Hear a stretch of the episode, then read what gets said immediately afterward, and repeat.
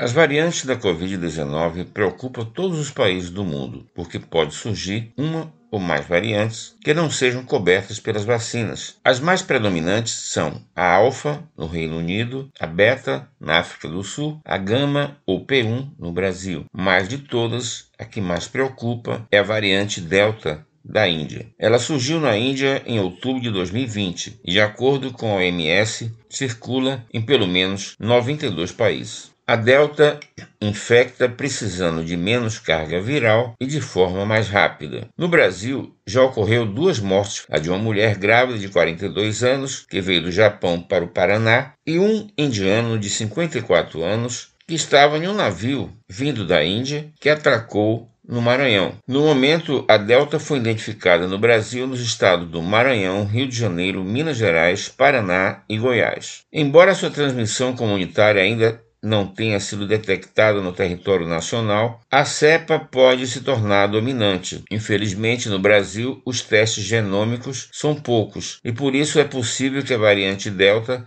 esteja em vários estados e ainda não foram detectadas. Um estudo recém-publicado na renomada revista científica Cell, realizado pela Universidade de Oxford, no Reino Unido, que contou com a colaboração científica de 59 pesquisadores incluindo pesquisadores da Fundação Oswaldo Cruz, concluiu que a variante Delta pode aumentar o risco de reinfecções da Covid-19. Normalmente, na segunda vez, ocorrem casos mais graves. Na Inglaterra, embora já tenha 80% da população vacinada com a primeira dose e 40% com a segunda dose, os casos aumentaram em razão da predominância da variante Delta. Lá existe um aumento de internações, principalmente entre crianças e adolescentes, e não se sabe se é por causa da vacinação ser maior em pessoas mais idosas ou se é uma característica da variante Delta afetar pessoas mais jovens. A variante é altamente contagiosa e está causando uma acentuada aceleração na taxa de infecção. Na última contagem, a incidência de sete dias no Reino Unido estava de 120 casos por 100 mil habitantes, um aumento de quase 60% em relação à semana anterior. Os números de internações e mortes hospitalares também estão subindo.